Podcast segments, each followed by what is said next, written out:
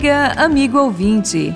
Que a alegria de viver esteja em seu coração, afastando as sombras da morte e comunicando o amor ao seu próximo. As leituras feriais dos evangelhos, a partir da quarta semana da Quaresma, têm sido extraídas do Evangelho de João, destacando os conflitos dos chefes religiosos de Jerusalém com Jesus, por ocasião de suas visitas a esta cidade.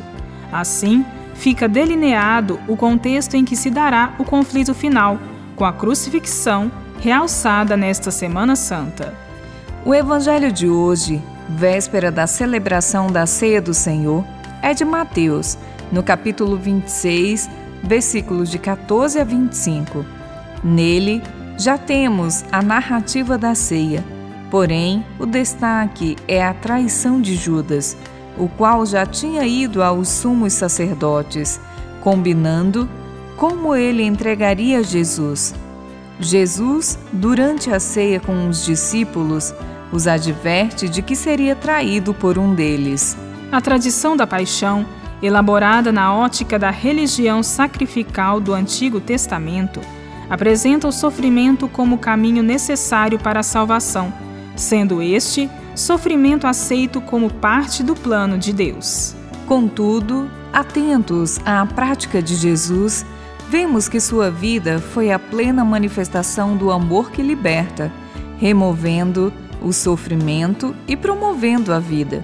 Em consequência, foi perseguido até a morte. Tanto o sofrimento das multidões de excluídos como o de Jesus resultam do sistema opressor sob controle de minorias que cooptam pessoas como Judas.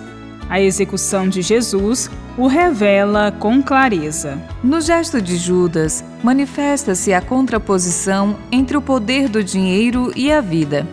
É a opção pelo dinheiro e o desprezo da vida. Judas passa a servir os poderosos que, para manterem seus privilégios e suas riquezas, desprezam a vida e promovem a morte. É a prática característica da sociedade de mercado, que busca o lucro, despreza os pobres, relegando-os à morte. Porém, o Deus da vida prevalece sobre a morte. A maldição sobre Judas, neste Evangelho de Mateus, é contrabalançada pelo apelo misericordioso de Jesus na cruz, no Evangelho de Lucas.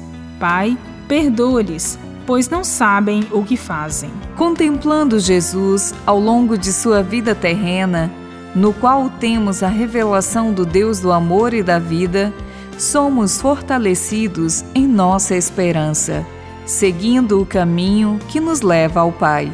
Bíblia, Deus com a gente. Produção de Paulinas Web Rádio. Texto de Irmã Solange Silva. Apresentação: Irmã Solange Silva e Irmã Bárbara Santana. Deus com a gente.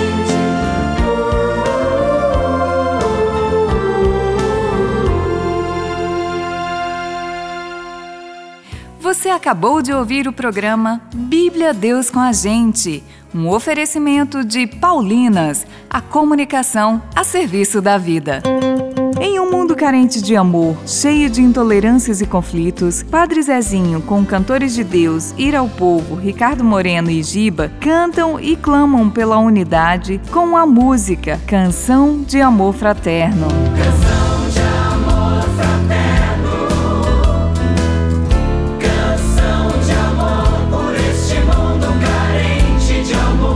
Agora nas plataformas digitais. Um lançamento Paulinas Comep.